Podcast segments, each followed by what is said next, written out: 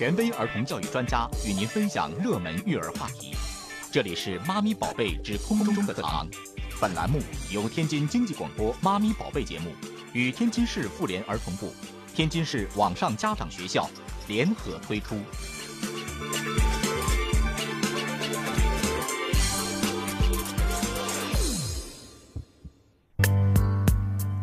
北京时间的十九点零二分，欢迎大家继续守候在天津经济广播。您现在收听到的是《妈咪宝贝》节目，我是小陈。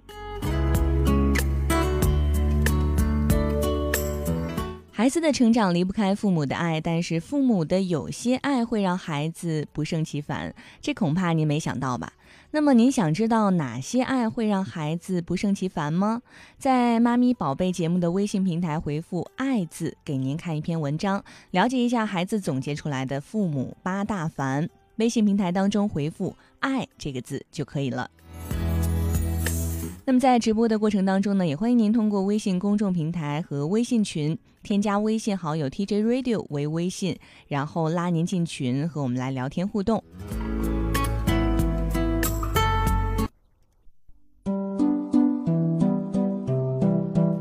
好的，欢迎大家继续回到妈咪宝贝节目当中，马上进入到我们周三的固定板块空中课堂。那么在空中课堂开始之前呢，还是要提示大家，在妈咪宝贝节目的微信平台当中回复“爱”这个字，给您看一篇文章啊，就是有哪些爱会让孩子不胜其烦，来了解一下孩子总结出来的父母八大烦。爱这个字，您别忘了。那么在直播过程当中呢，也欢迎您通过微信公众平台和微信群来和我们聊天互动。我们的微信公众平台“妈咪宝贝”的全拼一零一四，或者是天津经济广播。那么微信群呢，您要添加一个微信好友 TJ Radio，然后呢，他会拉到您到群里面，就可以和我们互动了。好，那么本期我们空中课堂的话题呢，是从压岁钱、零花钱，呃，来着手哈，对孩子进行责任教育和财商教育。听起来是不是十分的高大上？其实说起来也挺简单，因为年过完了嘛，我们孩子手里是不是有很多的压岁钱呢？这个时候如果直接简单粗暴的说啊，妈妈来帮你管。啊，我们那个年代都是这样子的啊，但是后来那些压岁钱都不见了，啊，这个其实是不行的。对于这一代的孩子来说，其实已经是行不通了。那么，到底怎么样来对孩子进行教育呢？今天呢，我们也是请到了呃专业的嘉宾啊，嗯，来自天津市家庭教育指导中心讲师、国家二级心理咨询师、国家高级家庭教育指导师高畅老师来做客直播间，跟我们来探讨一下这个话题。欢迎高老师，听众朋友们，大家好。高老师刚才也是跟大家简单说了一下，其实今天我们要说的是这个压岁钱的话题哈，嗯，怎么样通过这个压岁钱和零花钱来对孩子进行这个责任教育和财商教育？其实我们也是越来越发现，嗯，这个孩子怎么样来理财，就是怎么样来处理自己的这个呃财产，怎么样来花钱，怎么样来存钱，已经是一件很重要的事儿了，不能像咱们当时一样哈，就像我刚才说的一样，父母简单直接的说，嗯。我来帮你保存，然后我来告诉你你要怎么花，对不对？是的，小陈老师，因为在最近当中呢，呃，春节过后，我也接到了很多家长的咨询电话，呃，针对于和孩子之间关于红包的处理，关于压岁钱的处理，爆发了很多亲子大战。所以我觉得，在我们这个年纪，呃，如果是说再硬性的去没收孩子的红包和压岁钱，我觉得那就是一个很无知的表现了。嗯，不是没收，咱们双引号暂时保管，对，暂时保管。虽然说最后都看不见，不知道花到哪儿去了。是，嗯嗯，所以说这个呃压岁钱到底应该归谁管？我特别想知道您是怎么样来解答那些家长的问题的？您怎么跟他们说这个压岁钱到底应该给孩子还是给家长？呃，其实针对于这个问题呢，我们会根据孩子的这个年龄段来进行跟家长的分析。呃，总之不要绕开问题走。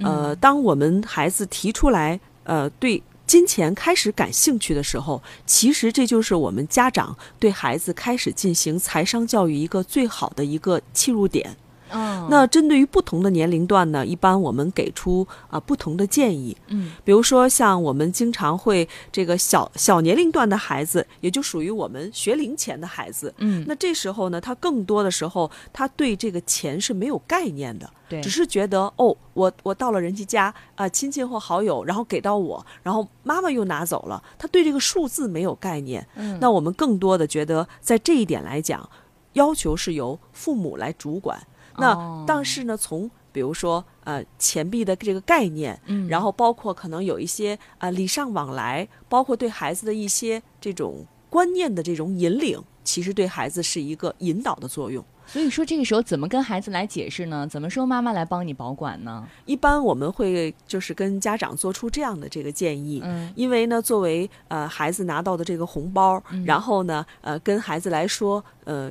第一。呃，有一个暂时保管，这个嗯确实对于小年龄阶段的孩子有一个暂时保管。另外一个呢，也要对他的这个呃拿到了红包以后，你有一些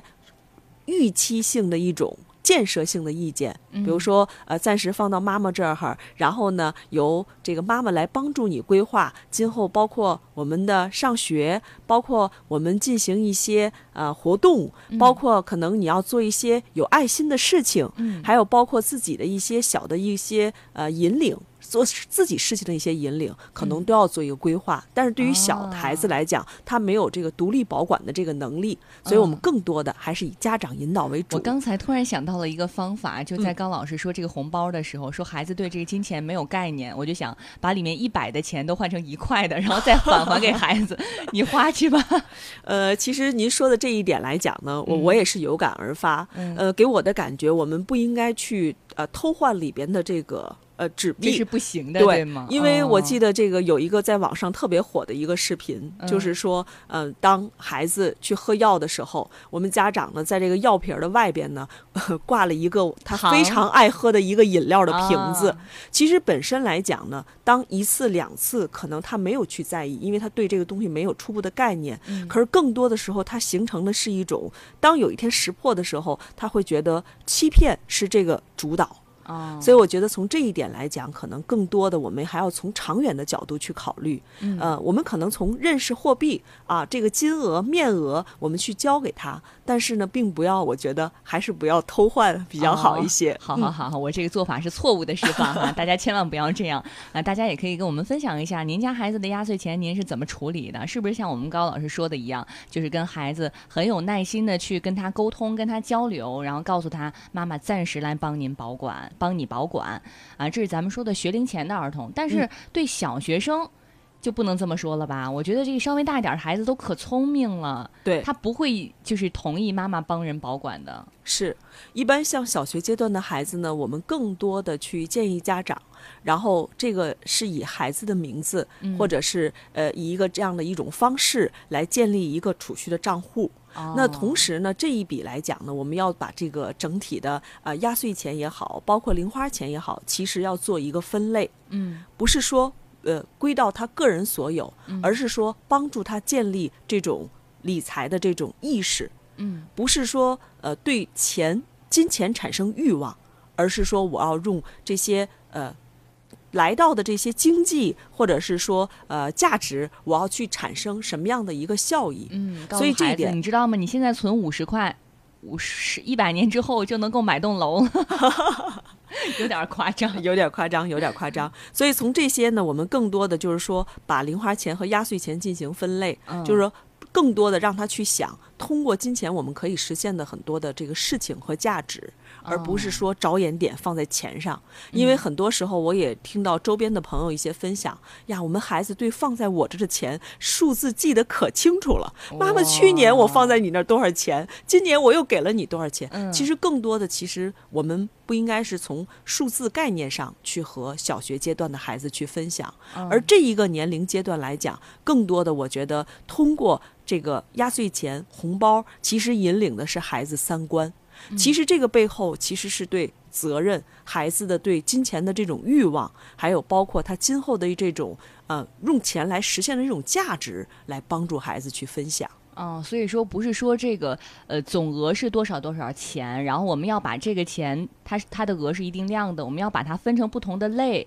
然后去列一个计划，这一部分用来干嘛，那一部分用来干嘛。是，而且在这里呢，我特别想跟我们啊收音机前的这个听众朋友们分享，就是说不要让孩子觉得所有的东西得的都是理所当然，嗯，我们更希望让孩子也记一本心里的一个小的账目，嗯就这一份是。哪一个长辈，哪一位长辈，或者是呃妈妈的哪一位朋友是给到我的？那可能我应该以一个什么样的一个状态去回复？因为这样的话会让孩子在心里记住一份感恩。嗯，可能在我们成人看来的话呢，是一种礼尚往来，因为我们可能也更多的从我们的口袋要掏给别人孩子红包，但更多的角度让孩子记住的是别人对你成长的一份积累和感恩。哇，那我觉得这样的话，孩子从小到大记得这个小本本啊，还是这个挺有意义、挺有价值的哈。等大一点儿之后再看，嗯呃，所以这个就是属于小学儿童，稍微大一些的儿童，我们可以用这样的方法，嗯就是还是来帮他保管，帮他去这个支配钱款、列计划，告诉他应该怎么样来这个理财。嗯那再大一点儿的孩子呢，我觉得就可能又更难一些了吧？他们可能说我自己会，我自己来吧。对这一点呢，其实我觉得父母更多的是一种指导，嗯尤其是在过程中，因为他呃一开始的时候，这时候一般的情况下，在非常和谐的亲子关系，或者有一些是非常逆反的亲子关系的情况下，孩子更多的是这种对金钱的这种欲望性有点强烈，对，所以在这种的话，孩子这种自我管理，就说这个钱放在我这儿，您放心，嗯。所以我觉得在这里，我们家长要注意十二个字，就是事先要有一个约定，嗯。要和孩子要规划，嗯。呃，哪部分可能是你每个月的零花钱，每有一些呢可能是你需要拿出来去帮助他人的，因为学校里也会有一些啊捐款啊，嗯有一些这样的一些呃事情要去参与。另外呢，还有一些比如说自己需要购买的一些呃非常好的书或者嗯教辅，就都让他做出一个规划来。当然，这个过程当中，尤其是在实施的情况当中，嗯家长要给予什么呀？要给予监督。我觉得这个很很重要。因为孩子的自控能力可能会是的差一些。，其实对于嗯我们成人也是一样。为什么我们现在出现的很多事件，尤其到了大学以后，嗯这种刷爆信用卡，然后玩游戏，其实都是在孩子小的时候没有对孩子进行这种和很好的财商教育和对金钱的这种欲望、这种责任教育，所以说，一到。上大学之后，哎呀，自己可以支配的钱多了，是的就不知道该怎么支配、怎么花了。是，嗯，所以从小开始教育孩子还是很有必要的。但是我觉得刚才像您说第三个阶段，这孩子啊，那如果他说就是他要求这独立性会非常强，可能说、哎我不太接受父母的指导，我就要自己来，那嗯怎么办呢？呃，一般的情况下，其实我们刚才也提到了，嗯就是说允许孩子以自己的这种呃账户名字来去处理，但是过程当中我们父母要有监督。嗯比如说你这个钱的处理是分阶段性的，啊、我把它分为几份儿，那可能我要把这个不同的钱要放在不同的地方。嗯有一些钱呢，可能作为长远规划的时候呢，我们可能爸爸妈妈要帮助一个呃协协助一下保管。嗯，那对于短期的话呢，呃，对孩子这种如何去使用的一个过程，我觉得这一点是要我们父母要在事中提醒，嗯不要去针对。呃，因为这里边呢，容易在这些方面上，有时候我们父母越关注的，总是哎呀，你还剩多少钱？对然后好像特别关注，嗯孩子就会产生特别大的一个逆反逆反，心对，对而是说，哎，你要做的这件事情怎么样了？嗯啊，你这个钱够不够？其实可能我们也要想到达到我们的目的，对对但是这个语言和话的不一样，可能从父母智慧的角度去说，孩子的接受起来就会不一样。没错，这嗯个我觉得真的深有体会啊哈。我现在这个年纪，我爸妈问还有多少钱，我都不愿意告诉他们。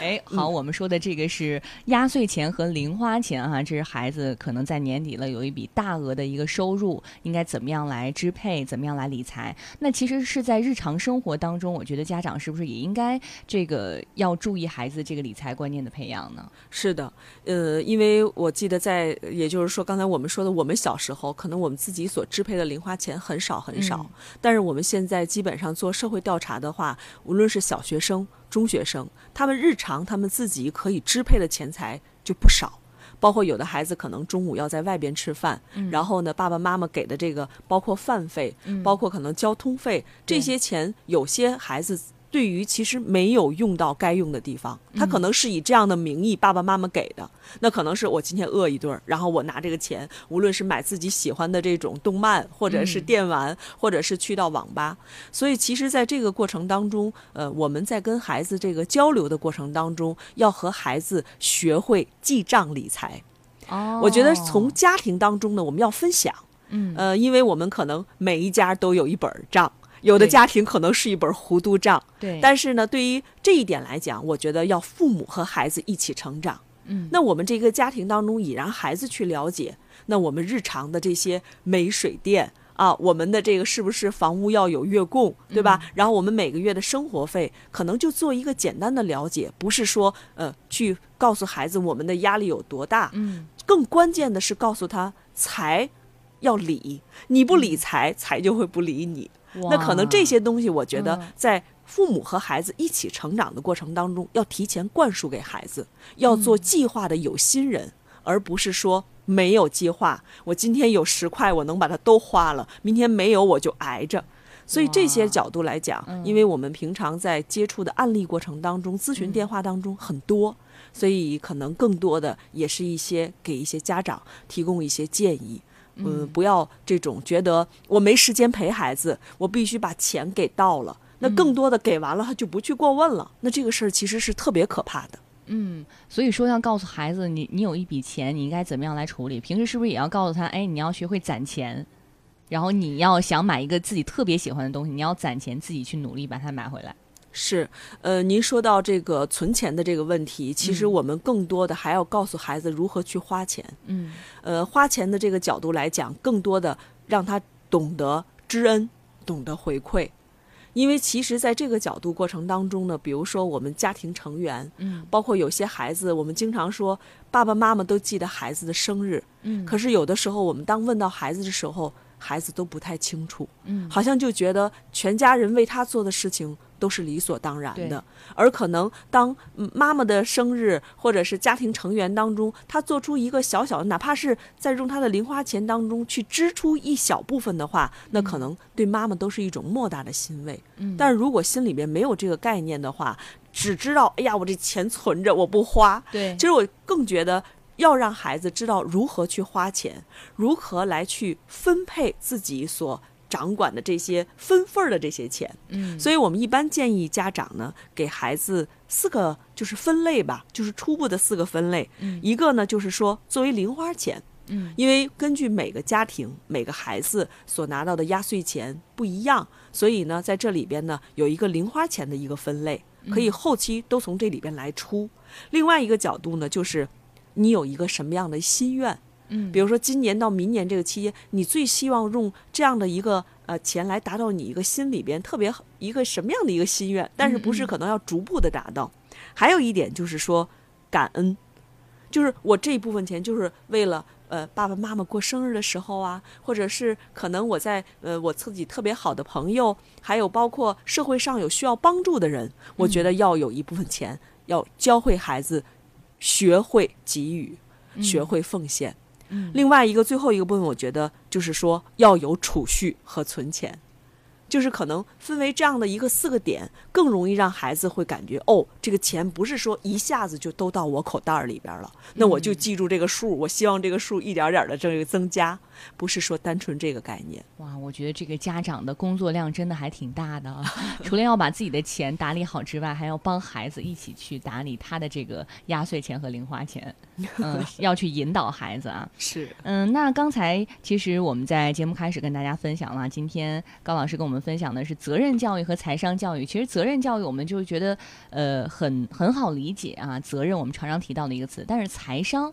情商、智商我们都知道，这个财商是什么？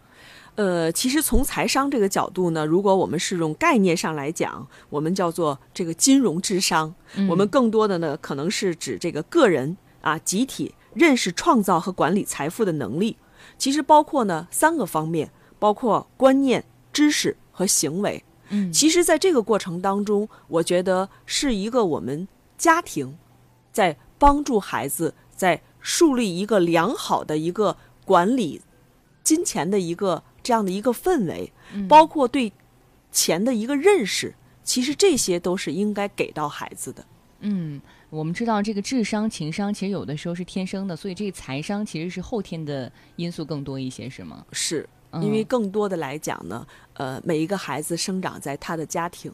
可能我们平常爸爸妈妈花钱的方式，对他其实就有直接的影响。嗯，因为这些呢，其实在我们平常所接到的这种案例当中，包括有的孩子言谈话语之中表现出来的自己家庭，有的孩子特别有意思，一张口说我们家有钱，哎呦，就特别就是可能这些东西更多的来源于父母对他的感染。嗯，呃，没有计划，就是我们家经常出去吃饭，或者是没有一个呃，对于孩子来讲，对于这些没有概念。而更多的时候呢，包括做一些计划性的事情，包括一些大笔的支出都没有概念。嗯，所以我觉得这些时候更多的是我们家庭当中，比如说我们更多的给大家一个建议，我们有的时候经常爱这个说，我们开个会吧，呃，家庭开个会吧，对，家庭会议。嗯，可是更多的时候我们会发现，家庭会议经常是最后以父母讲道理，孩子不说话为结束。对 对对，就是这个氛围就会变得越来越凝重。刚开始还好，然后后来就哦。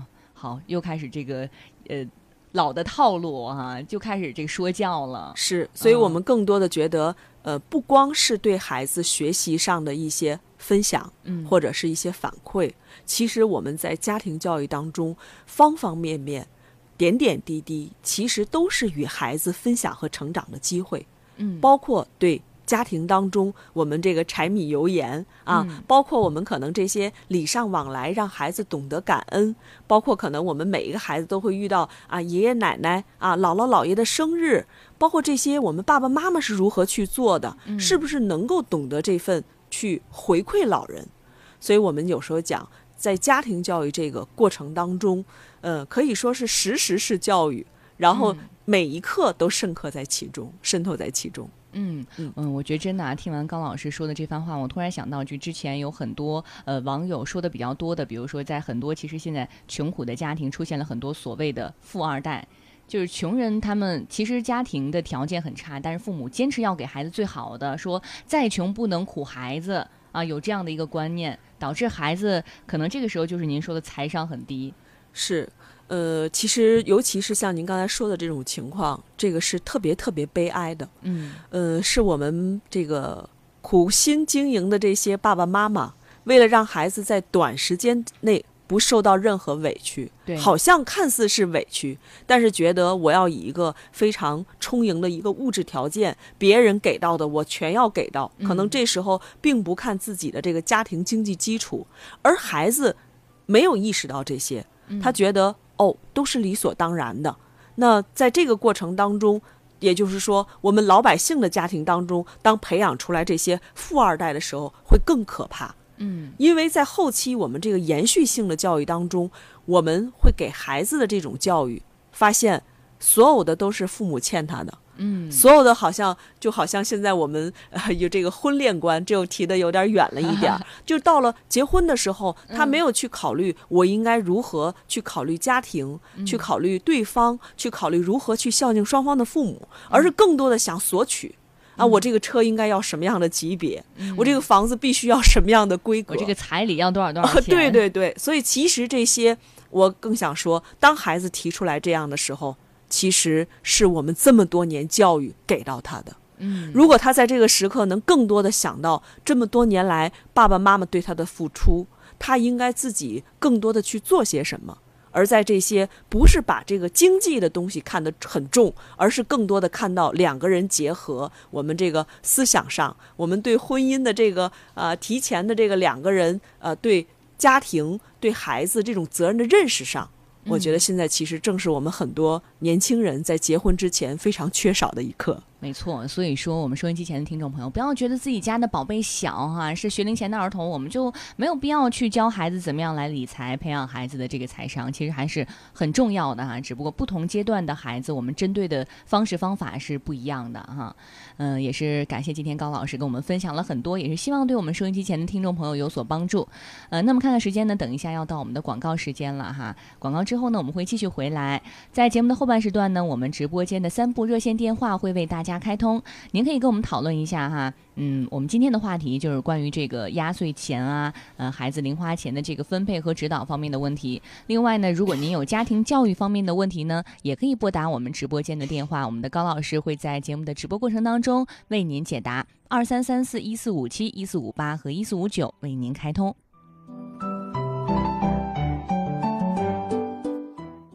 做时尚快乐新妈妈。养聪明健康好宝宝，妈咪宝贝真好听。我是天津市家庭教育指导中心志愿者，国家级家庭教育指导师董晓辉。一个人能够活得快乐，活得踏实，活出意义，活得有用，生命就有价值。家长要教会孩子。肯定自我的生命价值，帮孩子找到自己生命的价值，对自己负责，对自己的生命负责，用真爱去拨动孩子生命的琴弦，点亮心灯，陪伴孩子生命的成长，育人育心，孩子的情感得到熏陶，品德得到发展，价值判断得到培养。他们就会保持乐观积极的心态，面对学习和生活中的困难。愿每一个生命因真爱而精彩。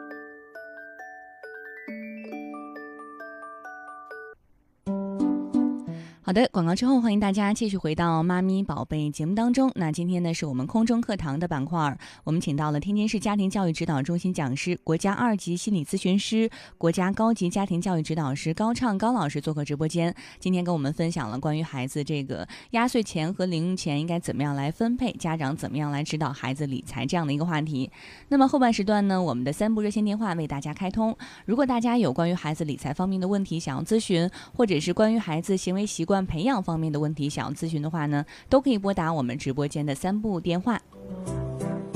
好，我们来接听电话，一号线一四五七的朋友，您好。喂，哎，您好，是您，您有什么问题？您好，嗯，我想问一下高老师，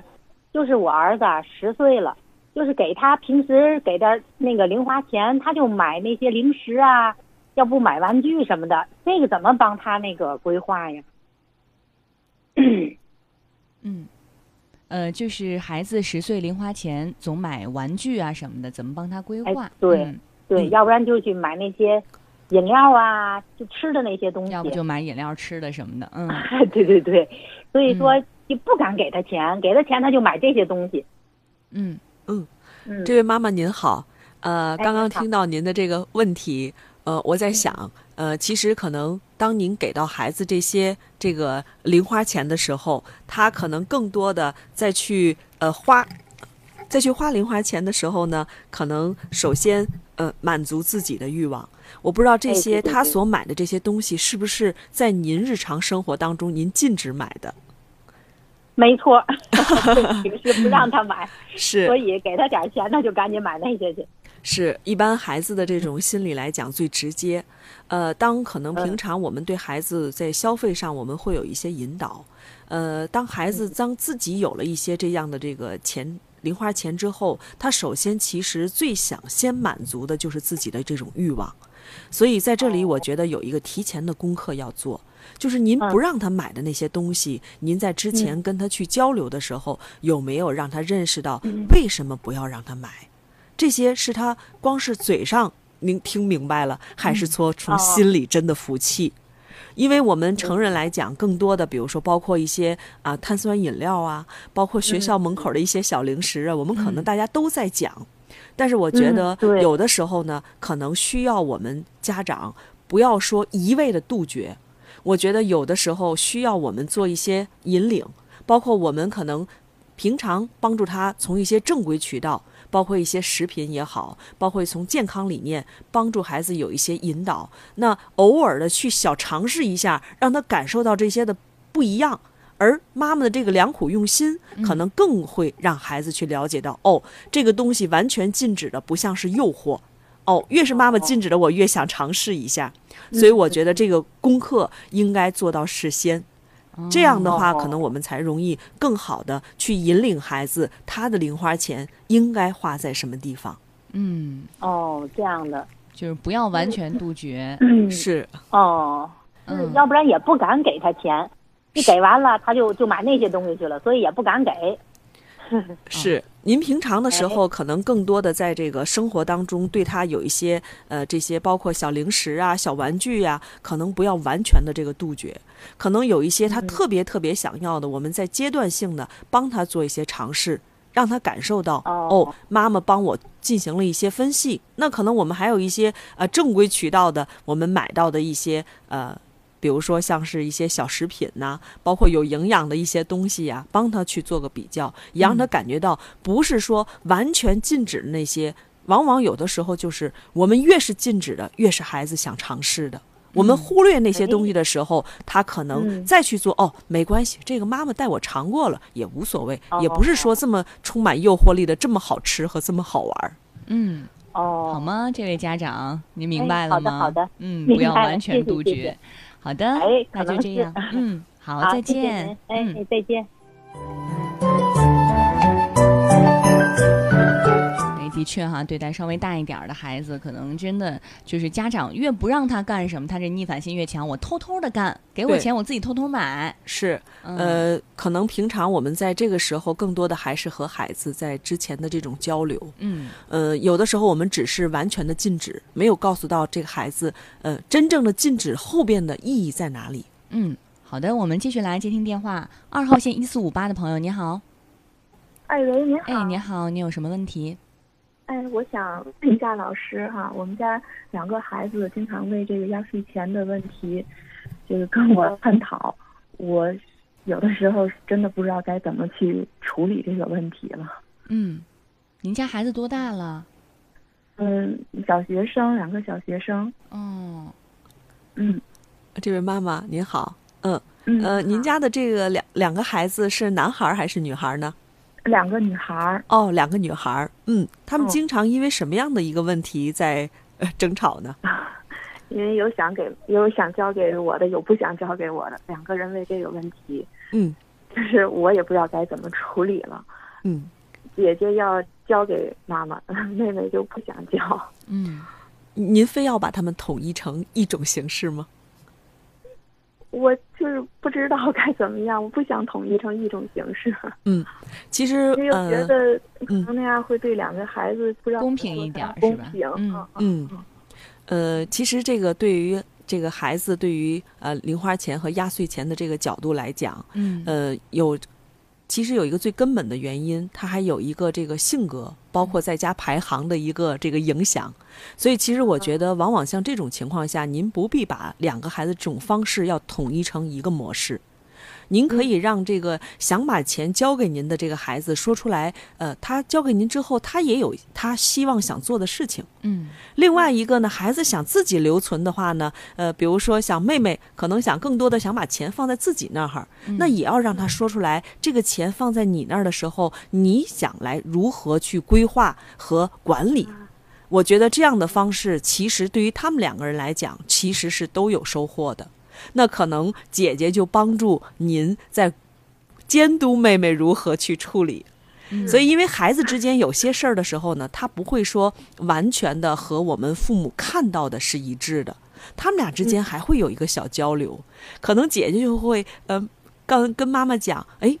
妹妹原来说的那个，好像她不是那么做的。嗯那可能更多的时候，当姐姐需要一点钱，但是钱又在妈妈那儿的时候，可能还会找妹妹借。所以我觉得，其实给到孩子充分的空间，但是呢，要让孩子在这个之前跟您去沟通，跟您去把这个钱如何去用，去摊在桌面上，然后呢，嗯呃，都。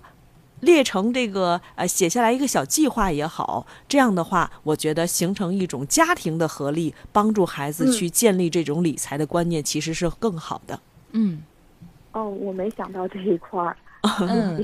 所以说，两个孩子的这个对待方法可以不一样，他们想干嘛，咱们了啊解清楚了，然后咱们去这个分情况讨论就可以了。嗯，啊，好的，好吗，这位朋友？嗯，明白。那谢谢谢谢。嗯，啊，谢谢这位家长朋友。好的，我们继续来接听电话。三号线一四五九的朋友，您好。喂，哎，您好，是您，您有什么问题？哦，是这样，呃，我女儿啊，今年二年级了，呃，她也比较大一点儿了，呃，去年的时候呢，她还不懂得这个压岁钱，嗯、自己留用，就今年呢，就是家里给的这个压岁钱啊，她就不再想让我给管理了，然后就都嗯、自己拿过去了，但是我又怕她 乱花，所以我就不知道应该给还是不应该给。嗯呃，这位妈妈您好，呃，我想问一下，呃，您是一个男孩儿还是女孩儿？哦，我们是个女孩儿，是个女孩儿。呃，那我首先其实恭喜您，当孩子开始对这个金钱产生这个呃欲望和控制的时候，其实正是您开始要对孩子进行财商教育的一个最佳时刻。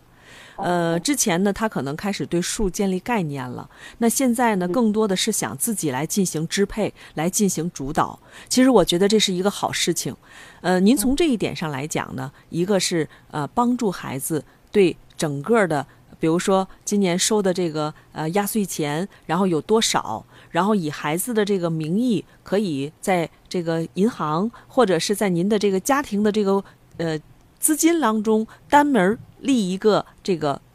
账户，然后告诉孩子这些钱你打算如何来处理。那肯定一个是保管的这个安全性来讲，肯定是妈妈和爸爸来一起共同监督啊。那从另外一个方面来说，对于他阶段性的一些对于钱的一些安排，我觉得要有一个规划，可以和孩子一起来共同商量。因为在今天节目开始的时候呢，也给家长了一些建议啊，他是需要做一些事情，还是说从这里边每个月要列支他列支他的零花钱？包括他要做一些买一些什么样的东西，我们都可以在孩子和孩子在提前进行这样的一个规划。嗯他就是，呃，就今年啊，就是突然间好像对这个压岁钱有了概念。嗯就之前就是所有人给他的钱，他就直接转手给我，他不会愿意留着。然后嗯今年呢，他就突然有了欲望，他要自己留着。但是嗯具体你问到他，就是你想买什么，或者是你想用这个钱怎么去来安排，和他又说不出来。嗯，我不知道，我就要先要着。我就先要着对。对嗯对，我先要着，我嗯钱搁在我手里头，我来支配。嗯具体他要干什么，他还不太懂。对但是呢，又不想让我们干涉。嗯，这这是我的，都是我的。哎，对对对，我嗯知道这么一大笔钱给他，因为之前也是告诉他给他存起来，嗯就是说留着你将来上学，或者是你买文具，或者是怎么去处理。嗯但今年他就特别有欲望，想自己去处理这笔钱，不想嗯让我们干涉。嗯，我能理解这位妈妈讲的。嗯是应该给他一部分呢，还是说全部的都给他？嗯嗯我拿不准。嗯，拿不准是这样，就是说，呃，让孩子了解到他，因为他对这个年龄段来讲，他已经对这个总数已经有了概念。那其实以孩子的名义，我们列一个这个银行的这个折子是完全可以的。然后在这个过程当中呢，我们要帮助他如何去花销这些钱，就是做一个规划。嗯嗯，比如说，在这个新学期当中啊，有一些我们需要做的这个事情啊，包括可能你有一些今年呃有一些什么样的一个小愿望，或者是说呃家庭的一个这个小旅游，或者是你有一些比如说爷爷奶奶呀，或者呃姥姥姥爷的一些生日，你希望作为呃这个晚辈作为一个什么样的一个表达，我们可以帮助他钱如何去花，嗯，来给他帮助做做一个引导做一个。规划出来。对对对，然后包括平常我们也会看到很多，比如说需要我们做一些献爱心的活动，包括做一些这个感恩的活动，可能我们都要从这些方面对孩子进行引导。哎，你不是有这个你的自己的这个储蓄吗？然后有自己的这个规划吗？有自己的零花钱？那么你打算拿出来多少来做这件事情？所以我觉得，其实从这些点来讲，都是对孩子进行的引导。好吗？这位家长朋友，是是是，嗯，好的好的，谢谢您，好，不客气，再见。好，再见。好的，因为时间的关系哈，今天我们不能再解答听众朋友的问题了，也是再次感谢高老师今天能够做客直播间，跟我们大家分享了怎么样呃来从压岁钱和零花钱对孩子进行责任教育和财商教育。希望我们今天的这个内容呢，可以对大家带来帮助。那再次感谢高老师做客直播间，谢谢，再见。谢谢小陈老师，嗯也谢谢各位家长朋友们。好的，看看时间，北京时间的十九点五十七分，今天的妈咪宝贝节目呢，也是要跟大家说再见了。我是小陈，明天的同一时间我们不见不散。带你游星河。